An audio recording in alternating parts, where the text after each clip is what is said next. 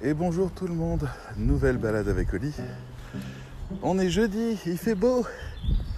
Hier, c'était incroyable, il a grêlé. On s'en est pris dans la gueule, Oli a tremblé pendant une heure dans mes bras. Euh, on était en pleine forêt, on a trouvé une petite cabane pour s'abriter. C'était. Ça faisait longtemps que j'avais pas vu la grêle. Et c'est impressionnant. Bref, aujourd'hui, le ciel est épuisé d'orage, les oiseaux chantent comme si enfin ils avaient gagné. Et donc on se balade.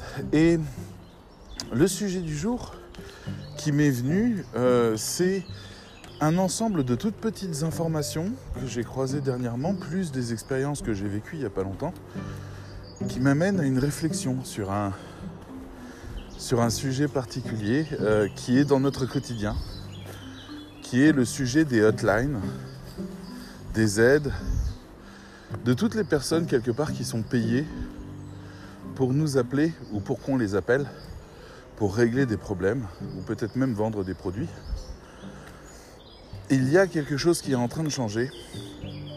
Alors il faudra le réguler dans un premier temps, c'est certain, parce que le coût extrêmement faible de ce système fait que euh, bah, j'ai bien peur déjà que toutes les hotlines d'Inde, de Madagascar, d'Afrique, du Maroc ferment très rapidement. Et, euh, au-delà, euh, toutes les démarches téléphoniques en fait vont pouvoir se multiplier euh, à un coût extrêmement faible. Et ça, le rapport entre le gain et le coût, vous savez que c'est le plus intéressant dans le marketing. Donc si ça me coûte un centime d'appeler une personne et que si j'appelle 100 personnes, je fais une vente, c'est rentable. Bon, ce dont je parle, c'est euh, parmi les événements que j'ai connus, il y a une personne que je suis sur Internet, euh, pas par divertissement, parce que j'adore son esprit et j'adore... Enfin, il se bat beaucoup avec sa propre créativité qu'il n'arrive pas à mettre en adéquation avec euh, le monde du web, même s'il a eu un succès énorme et qu'il est loin de ne pas faire de succès maintenant. Il s'agit d'un YouTuber qui s'appelle Mathieu Sommet, très connu euh, il y a 10 ans pour les SLG, les Salut les Geeks, qui était une émission euh, ultra vitaminée euh, qui faisait à peu près ce que faisait What the Cut. de l'autre côté, bref, c'était des émissions qui chopaient des vidéos rigolotes du web et qui les commentaient, critiquaient. Et là aujourd'hui, il revient avec OVNI. Et OVNI, c'est une nouvelle émission. Le concept est difficile à expliquer. Il prend un sujet et puis il le pousse à l'absurde avec euh, son essence de Mathieu Sommet. Et euh, voilà, il va jusqu'au bout du raisonnement qui peut être parfois complètement idiot ou parfois euh, absolument brillant, souvent avec plein de petits coups d'éclat en chemin. Euh, et, je pense que c'est le genre d'émission qui fera date dans, l'histoire du web parce que c'est vraiment une très belle production. Mais voilà, dans sa dernière vidéo, il finit par une chanson folk qu'il fait en duo avec un, autre guitariste. Et euh, YouTube, en fait, a enlevé sa monétisation, c'est-à-dire que, en fait, Universal, l'entreprise qui détient les droits de centaines de millions de morceaux, euh, a identifié ce morceau comme étant un plagiat d'un morceau de, absurde de reprise d'une chanson française en espagnol, un truc qui date d'il y a 10 ans euh, ou 20 ans et qui n'a rien à voir du tout avec ce que Mathieu Sommet fait. Mais voilà, le logiciel l'a striké et donc ça veut dire que tout l'argent que Mathieu Sommet pourrait gagner avec cette vidéo, qui pourrait être vue potentiellement plusieurs centaines de milliers de fois quand même, sera reversé gracieusement à Universal. Et euh, Mathieu Sommet, donc, euh, bon, déjà face à l'absurde de l'algorithme, il avait déjà un peu de mal, mais en plus, il contacte YouTube. Et là, il, fait une story sur Instagram. maintenant que je découvre un peu Instagram, je, voilà, je, je, le suis.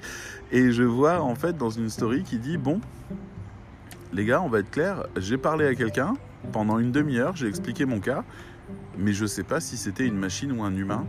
Je ne sais pas ce qui se passe maintenant. Ils m'ont dit que mon dossier allait être traité, mais je ne sais pas si c'est vrai ou pas. Et, euh, ça pose question. Alors dans les faits, en fait, euh, la vidéo a été vue 11 fois avant d'être mise en ligne, ce qui veut dire qu'elle est quand même passée par des modérateurs qui ont jugé le truc et qui ont essayé de voir si oui ou non il y avait plagiat, et puis après qui ont débloqué la vidéo. Donc ça s'est finalement bien passé, mais il y avait quand même deux jours de retard. Et... Euh, Mais ça, à la limite, c'est l'histoire qui finit bien. En fait, euh, il y a une autre information que je mets en parallèle à ça pour continuer un petit peu. Je vous donne d'abord les éléments que j'ai en tête. La, seconde chose, c'est que euh, je crois que c'est Google. Enfin, il y a une entreprise qui vient de sortir un, logiciel de conversation téléphonique extrêmement poussé qui fait que globalement, 9 personnes sur 10 ne se rendent pas compte qu'ils sont pas au téléphone avec un humain. Donc tout est préprogrammé, euh, tous les échanges sont calculés, euh, voilà, on, sait exactement comment le logiciel doit réagir, ce qu'il doit raconter, pas raconter, euh, voilà. Et l'humain en face, en fait, il voit que du feu parce que la voix est très naturelle, parce que le propos est très juste, parce qu'il y a les petites intonations, il y a des moments où la voix hésite légèrement, où il, réfléchit en disant hum, ce genre de choses, en fait, qui sont très humains et qu'on n'imagine pas d'une machine le simulacre est parfait, les humains ne se rendent pas compte de ça. Le troisième élément euh, que je rajoute à ça, c'est le fait que Séomantique, ou je pense quelque part tous mes comptes sur Facebook, sont interdits de publicité depuis euh, deux ans maintenant. Ça doit faire deux ans. Et ce qui s'est passé, c'est que j'avais un client qui vendait du CBD, et qui est légal en France. On a le droit de vendre du CBD et j'avais décidé de faire de la publicité pour sa page Facebook pour augmenter au niveau local sa notoriété sur Facebook parce qu'il était en train de se lancer dessus. Et Facebook, lui, a pas aimé. Facebook a considéré que je faisais l'apologie de la drogue.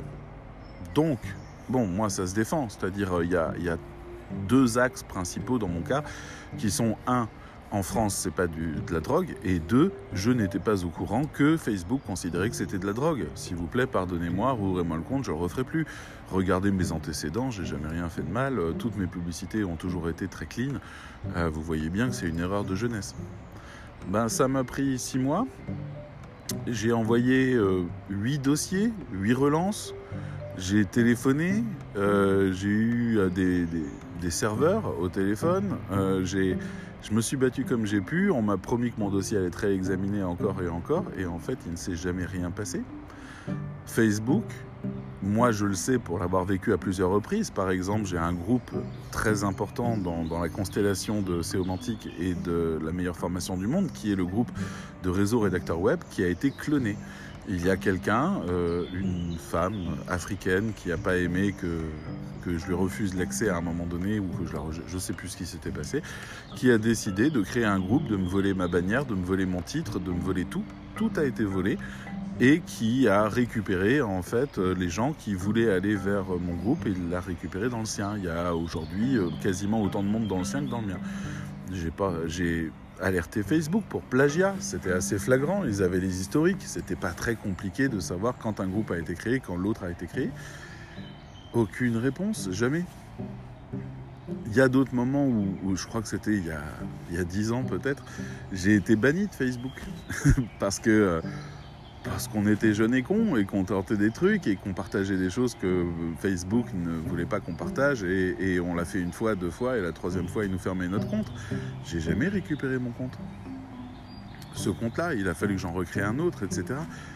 Facebook est une entreprise autoritaire qui ne négocie absolument pas et qui ne discute avec absolument personne. Alors une fois, j'ai eu l'impression que c'était un humain qui avait regardé mon dossier, mais j'ai été striké exactement de la même manière concernant la publicité. Donc là, tous mes comptes de publicité sont désactivés, avec impossibilité de, recréer, enfin de rouvrir. Donc bon, tout ça. Euh, on peut rajouter l'expérience de Google euh, qui s'appelle, c'est pas Duo, c'est ah j'ai plus le nom, euh, qu'ils ont présenté en 2017 ou 2018 où euh, leur téléphone a carrément appelé euh, un coiffeur pour prendre rendez-vous. Le téléphone, sans la personne, a appelé pour prendre rendez-vous. Donc maintenant, en fait, si vous dites je veux un rendez-vous chez le coiffeur de telle heure à telle heure, et si ça va pas de telle heure à telle heure, bah, votre téléphone, c'est lui qui téléphone. Bon, ça, moi, ça me fait réfléchir parce que oui, on est face à un problème mais c'est plus un changement de civilisation qu'un problème, et quelque part, c'est un changement de civilisation qui me plaît pas tant que ça. C'est l'idée de la centralisation. Alors, est-ce que on arrivera dans, dans ces logiciels conversationnels à rajouter des émotions humaines Comme par exemple, euh, je sais pas, je vous, parle, je vous ai déjà parlé de mes problèmes pour faire installer la fibre. Là, il y a encore du retard alors qu'on est sur la toute dernière étape, enfin l'avant-dernière étape. Il y a encore un mois et demi de retard qui viennent de se rajouter parce que euh, parce qu'une entreprise fait pas son boulot à la bonne vitesse. Et euh, mais dans cette entreprise, je connais quelqu'un qui a pris à cœur mon dossier et qui gère mon dossier et avec qui j'échange régulièrement pour savoir comment il avance, si on peut le faire avancer plus vite, si l'organisation peut être mieux faite, ce que je peux faire pour améliorer, etc. ce seraient donc des choses qui n'existeraient plus.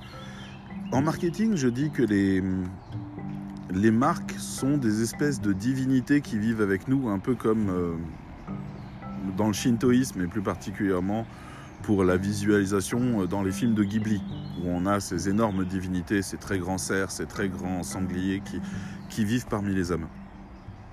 Et, euh, là, je trouve qu'on on est vraiment en train de leur donner une voix. La divinité va nous parler directement quand il s'agira de régler un problème avec elle. Elle nous donnera l'impression de compassion, elle nous donnera l'impression qu'on compte pour elle, mais en fait il n'en est rien. Elle sait jusqu'où elle peut aller, jusqu'où elle ne peut pas aller.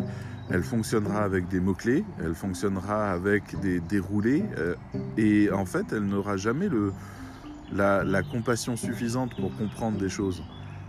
Dans les années 2010, 2010 je crois, j'avais appelé Bouygues parce que j'étais chez Bouygues depuis 10 ans déjà. J'avais appelé Bouygues et je leur avais dit ouais euh, je viens de casser mon téléphone, j'en aimerais bien un nouveau et ils me disaient oui mais vous n'avez pas le nombre de points. Je disais ouais mais enfin aidez-moi quoi, euh, faites quelque chose, j'ai besoin d'un téléphone et ils m'ont dit écoutez voilà ce que je vous propose. On va vous faire l'offre de départ, celle pour les nouveaux arrivants sur l'iPhone. Vous allez le payer à l'époque c'était 270 euros à la place de 500 euros. Vous le payez 270 et c'est ok pour vous. Et c'était un cadeau inestimable qu'ils m'ont fait à ce moment-là. Vraiment, ils m'ont fait passer dans un autre réseau pour que je puisse bénéficier de cette offre. C'était des humains. Voilà. Et des humains, comme ça, j'en ai plein des exemples où, avec les gens au téléphone, il se passe quelque chose qui fait qu'on on est mieux écouté. Euh, je reprends l'exemple d'Apple, parce que je ne sais pas si Apple un jour passera au, logiciel conversationnel. Ils pourraient, ils pourront. Mais euh, ceux qui ont tenté la hotline d'Apple sont très étonnés de la qualité de réception de la personne qu'on reçoit, de, enfin qu'on qu a au téléphone. C'est assez fou d'avoir euh, quelqu'un qui vous dit alors vous avez un problème avec votre ordinateur, d'accord, mais euh, il vous plaît votre ordinateur sinon? Vous avez testé ce truc-là? C'est bien, hein Bon allez, on va régler votre problème. C'était la première fois que j'avais un problème avec mon Mac Mini, avec une webcam externe que je branchais qui fonctionnait pas bien. Et le gars m'a demandé si la machine me plaisait. J'ai trouvé que c'était absolument génial d'avoir une marque qui te dit d'abord, ok, euh, on va régler ton problème, mais dis-moi déjà, la machine, tu la kiffes? Et je trouve ça génial. Le, fait de dire, bah ouais, en fait, ouais, franchement, ouais. Voilà, je trouve ça trop cool parce que ça met dans la bonne humeur, etc. Mais je sais même pas si c'est un plan de leur côté. Ils ont juste que des gens hyper sympas. Dans, dans, la hotline, que des gens hyper sympas et qui ont l'air d'avoir un pouvoir absolu sur les choses. Euh, J'avais euh, passé un iPhone à la machine à laver et à la hotline, ils m'ont dit écoutez, on, on, bon, je vois le problème. Ce qu'on va faire, c'est que euh, je ne vais pas le récupérer parce qu'il y a les pastilles qui sont abîmées, mais on va dire qu'il a été endommagé à tel point et je vous en renvoie un autre. Mais par contre, ça vous coûtera 30 euros pour euh, faire le changement euh, entre votre matériel et un neuf. 30 euros? Bah vas-y, vas-y. Et j'ai reçu un, nouvel iPhone à 30 euros parce que quelqu'un était cool en face. Et c'est important de savoir qu'on parle avec quelqu'un qui a du pouvoir. Donc là, on aura des logiciels qui seront là pour nous expliquer qu'on a tort, avec toutes les formes qu'il faut, et pour bien nous renvoyer dans nos pénates et pas nous frustrer trop pour qu'on réagisse pas sur les réseaux ou ce genre de choses. Voilà l'objectif. Réussir à repousser systématiquement les, les vagues de contestation et éviter qu'elles débordent dans le public. Et les logiciels vont commencer à le faire. Et quelque part, je me dis que on va être éduqué à ça. On va commencer à se dire Ouais, c'est encore un logiciel, c'est mort. Je ne peux pas joindre telle entreprise, c'est des logiciels qui gèrent euh, l'accès. Euh, la hotline, c'est pas la peine. Je leur ai dit que j'avais un problème. Ils m'ont expliqué qu'en fait, il fallait que je fasse des procédures euh, pour réparer le problème et que sinon, je devais leur envoyer le matériel. Bref, on systématise absolument tout et on évite l'émotion. Alors, d'un côté, je suis assez content de savoir que des gens qui sont exposés aux émotions des gens, aux émotions du public, puissent s'en écarter un petit peu, que ce soit les modérateurs des vidéos sur YouTube qui font des dépressions, euh, ceux qui regardent les vidéos euh, qui ont été signalées et qui voient des choses euh, abominables, que ce soit ceux des hotlines des entreprises qui créent des problèmes ou qui créent des inquiétudes chez leurs clients et donc qui s'en prennent plein la gueule, ou plus simplement les caissières de supermarchés qui sont vraiment exposées au délire du public et, de certaines personnes qui sont vraiment extrêmement... Euh, qui dépassent les bornes de très loin. Donc ces métiers-là, j'ai pas trop de problème avec l'idée qu'on puisse les remplacer par des choses résistantes. Mais j'aimerais qu'il y ait la possibilité, quand je téléphonerai et que je verrai que le, le logiciel va pas suffisamment loin, d'appuyer sur un bouton ou de demander à parler à un humain. J'espère qu'ils garderont cette fonction-là parce que pour moi, ça reste extrêmement important de pouvoir parler à des humains. C'est typiquement le genre de choses qui me ferait euh, être dégoûté d'une marque, littéralement. Si à un moment donné j'ai conscience que quand j'appelle Apple euh, pour leur parler d'un problème ou n'importe quoi, c'est pas un humain qui me répond mais une machine, euh, et que cette machine en fait me renvoie gentiment dans mes pénates et rien de plus, je, vais vraiment me mettre en colère parce que tout simplement je ne serai pas entendu. Et le fait de ne pas être entendu, c'est un truc très très humain. Très très humain, je veux dire. Vous voulez rendre quelqu'un dingue? Ignorez-le. Vous voulez rendre quelqu'un complètement malade? Faites comme si sa parole n'avait aucun sens ou aucun intérêt pour vous. Comme si ses décisions n'avaient aucun intérêt. Retirez-lui tous ses pouvoirs, tous ses pouvoirs de décision dans sa vie et vous le détruirez. Donc, c'est une facilité pour les entreprises, c'est certain. Et je passe euh, la démarche téléphonique, même si je suis ravi de savoir que les hotliners vont arrêter de se prendre des taquets de la part des gens euh, à qui ils téléphonent. Euh, il n'empêche quand même que euh, le fait de pouvoir passer 100 euh, 000 coups de fil par jour désormais euh, et que ça coûte trois fois rien en système et qu'on a là-dedans 5% de conversion, eh ben c'est une mine d'or, même si 95% des gens vont être dégoûtés, fatigués et quelque part acculturés au fait de, de se sentir agressés par ces choses-là. C'est c'est intéressant le fait d'être acculturé à quelque chose. Il y a des choses qu'on fait aujourd'hui, comme porter un masque, qui n'étaient pas du tout ni naturelles, ni enviées, ni, et, même largement critiquées il y a une année à peine. Acculturer les gens à quelque chose, à un nouveau fonctionnement, c'est très important. Le fait d'avoir des téléphones qui soient capables aujourd'hui de résoudre quasiment tous les problèmes, c'est quelque chose qui... On a été acculturé à ça pour nous, c'est devenu une évidence. Le fait de trouver toutes les réponses sur Internet, c'est une évidence. On a cette acculturation. Mais là où ça devient intéressant, c'est pour les gens qui consultent beaucoup YouTube. YouTube balance des publicités. Il en a deux formats. Un format qu'on ne peut pas passer et un format qu'on peut passer au bout de 5 secondes. Et ben ça, ça rend, ça, participe à, à rejeter la télévision. Parce que la télévision ne peut pas passer des pubs. Donc c'est une agression le fait qu'on passe les pubs nous donne un petit contrôle qui nous permet de ne pas trop subir la pub. Vous comprenez? Mais en fait, à la télévision, on se prend la pub en pleine gueule, on ne peut pas la passer. Résultat, la télévision nous semble bien moins confortable, surtout que les pubs sont bien moins intéressantes parce que pas ciblées par rapport à la pub. Bon, petite parenthèse, TF1 et M6 viennent de fusionner pour faire un énorme groupe, enfin vont fusionner dans 18 mois, pour faire un énorme groupe qui va s'intéresser aux plateformes, au web et à la télévision. Et dans les cartons de la télévision, il y a depuis longtemps les publicités ciblées qu'ils essayent de mettre en place avec des systèmes de tracking un petit peu meilleurs.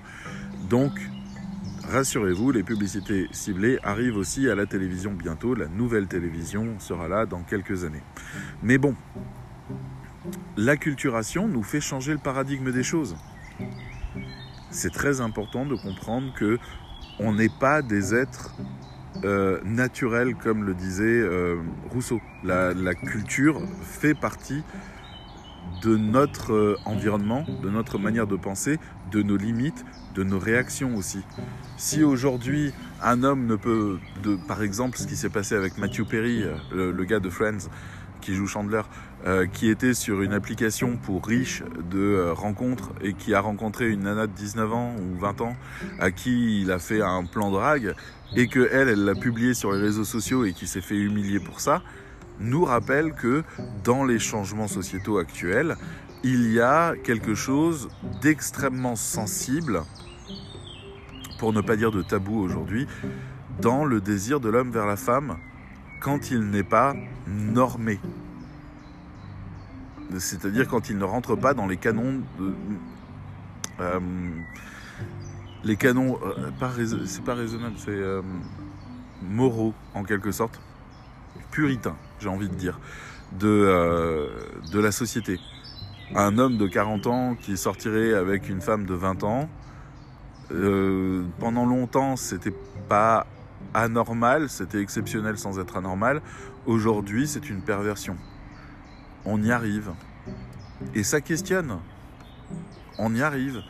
On arrive à, ce genre de choses. Et je vais pas dire on peut plus rien dire parce que c'est pas du tout ce que je pense. Je pense que en fait, on doit faire comprendre ses intentions claires et on ne doit pas avoir d'intentions troubles. Parce que voilà, maintenant le problème c'est que le public juge la plupart du temps sans nos intentions, ce qui crée des grandes vagues de, de, bashing qui peuvent être littéralement destructrices pour certaines personnes. Mathieu Perry, je pense qu'il s'en remet difficilement, alors que le pauvre garçon, il était sur un site de rencontre, euh, il y avait une nana qui avait liké, enfin qui avait matché avec lui, il a discuté avec, il l'a dragué un peu à l'ancienne et c'est tout. Je veux dire, il a fait ce qu'il était censé faire à la virgule près et s'il a envie de savoir s'il peut goûter une petite jeunette, et eh ben euh, j'ai envie de dire tente et elle dit non et c'est là où tu dois être un homme et respecter son nom. Euh, c'est tout. Qu'une femme soit désirée n'a rien d'étonnant, qu'un homme soit désiré n'a rien d'étonnant. Maintenant, c'est le respect du nom qui compte. Bon, pardon, je recommence un peu dans ma polémique, je devrais pas. Tout ça, c'est pour dire en fait qu'on est dans des cultures qui évoluent au fur et à mesure. On peut euh, comparer la situation des femmes en France et celle à Madagascar. Les deux sont insatisfaites aujourd'hui. Par contre, il y en a une qui avance très activement sur la récupération de ses droits, même si ça reste lent et qu'il y a beaucoup de résistance en face, en France, alors que l'autre, à Madagascar, continue de, de, de s'interroger à l'heure actuelle sur sa vraie valeur, sa vraie place, sur le fait de passer devant un tribunal pour devoir divorcer, le fait de devoir euh, euh, de, ne pas pouvoir rejeter euh, son mari si jamais son mari dépasse certaines limites. S'il en dépasse d'autres, elle a le droit. Mais ces limites, s'il doit partir en prison, que c'est là qu'ils seront séparés. Donc, on est sur quelque chose qu'on a connu en France jusque dans les années 50 mais on est sur deux cultures différentes. Et ce qui est intéressant, c'est de voir comment les personnes de Madagascar qui travaillent régulièrement avec les Français commencent à s'acculturer de la culture française et la ramènent à Madagascar par contagion. Donc, tout ça, c'est encore un autre sujet. Je ne vais pas aller plus loin, je vous ai déjà pris assez de temps. Mais revenons à l'essentiel. On va de moins en moins aller vers l'humain et de plus en plus aller vers l'efficience on va de plus en plus arriver à l'idée qu'il faut avoir un taux de succès suffisant. Donc si on a un système euh, logiciel qui s'occupe de traiter les plaintes, qui satisfait 60 à 70%, parce que souvenez-vous qu'à chaque fois vous aurez le petit truc à noter et à voter pour euh, améliorer encore la machine, que vous avez 60 à 70% de satisfaction, et eh ben pour l'entreprise ça peut être suffisant. Mais moi je sais que je ferai toujours partie des 30% à être déçu de ne pas avoir eu une, approche personnalisée de mon problème parce que quand je téléphone à une entreprise, c'est pas parce que j'ai un problème, c'est parce que j'ai un problème et que j'ai déjà tenté absolument toutes les solutions qui étaient disponibles avant de téléphoner à l'entreprise. Donc quand l'entreprise me donne des consignes totalement débiles euh, pour régler le problème, eh ben, je les ai déjà faites depuis bien longtemps. Donc j'attends euh, un expert en face de moi, j'attends quelqu'un qui va me dire ok, je vois tout ce que tu as fait, je vois comme ça t'ennuie, on va s'en occuper. Un exemple euh, intéressant, euh, inverse, c'est que j'ai pris un forfait énergie mobile. C'était le forfait Cdiscount, j'avais juste besoin de beaucoup beaucoup de data et c'était le forfait qui proposait 200 gigaoctets de data. Souvenez-vous, j'ai pas la fibre et j'avais plein de vidéos à envoyer. Donc ça passait par le téléphone. Et depuis le moment où j'ai pris euh, énergie mobile, parce que c'est discount, c'est énergie mobile, eh ben, je n'ai plus de message répondeur sur mon téléphone. Il faut que je téléphone systématiquement euh, à la messagerie pour savoir si j'ai des trucs ou pas. C'est même pas signalé. Alors ça paraît con, ça doit être juste un réglage. J'ai écumé tout le web, j'ai rien trouvé. J'ai téléphoné à Énergie Mobile, enfin j'ai discuté en chat, puis après des techniciens de Énergie Mobile m'ont téléphoné trois fois où je devais en fait décrocher sur un autre téléphone, sur une autre ligne pour pouvoir régler le truc. Ils ont rien réglé du tout. De leur côté, ils avaient genre deux boutons, un bouton réinitialisé, un bouton confirmé, et moi de mon côté, je rentrais des paramètres, je leur demandais des nouveaux codes, je leur demandais euh, tous les réglages. Et en fait, le problème n'a jamais été réglé. Résultat, dans une semaine, je suis de retour chez Soch, là où j'étais précédemment, qui est la ligne orange dans laquelle j'ai un peu plus de confiance et j'espère bien retrouver ma messagerie. Mais je suis seul dans ce problème. Je suis parfaitement seul. Alors qu'ils ont essayé de m'aider, hein, mais ils sont très très incompétents sur le sujet là. Ils n'ont aucune documentation sur ces problèmes qui ont déjà pu arriver, ou en tout cas, je suis très étonné qu'il n'y ait jamais de, de savoir qui se développe à l'intérieur des entreprises par rapport aux bugs et qui notent euh, ce bug-là a été réglé de cette manière-là. À chaque fois, on a l'impression qu'ils redémarrent de zéro, qu'ils découvrent le truc, ils me disent au téléphone qu'ils savent pas, etc. Si là j'avais un logiciel qui utilisait une énorme base de données, je pense que là, ça pourrait m'intéresser. Il me dirait, nous avons neuf solutions possibles. Bonjour. 9 solutions possibles pour régler votre problème. Je vous les envoie par mail. Je vous propose qu'on se rappelle à telle date pour que vous me disiez si quelque chose a changé ou pas et que vous me donniez une notation pour la qualité de ce que je propose euh, en réponse. Bah, là, je dirais ok, là c'est utile. là c'est utile face à l'incompétence humaine. Mais là où il faudra de l'écoute, là où il faudra le sentiment d'être écouté, c'est là où la plupart du temps, les machines vont casser la relation entre une marque et ses clients. Voilà, c'était ma réflexion du jour autour de cette euh, grande évolution qui est en train de se préparer, celle de l'automatisation. Nous sommes dedans au maximum, nous arrêtons pas d'automatiser. Je ne sais pas où ça finira, mais peut-être que ça finira seul chez nous, dans un appartement entouré d'écrans, à ne voir plus personne. D'ailleurs, ça me fait penser, regardez la vidéo de, de Google sur leur nouvel euh, écran qui permet de faire des, discussions avec un effet 3D qui donne l'impression physique que la personne est réellement en face de nous en webcam. C'est remarquable et c'est vers ça qu'on va et euh, la technologie existe maintenant. Et j'avoue que celle-là, elle me plaît bien, l'idée d'avoir des petites fenêtres où on voit des vrais gens. Allez, je vous dis à bientôt. Bye.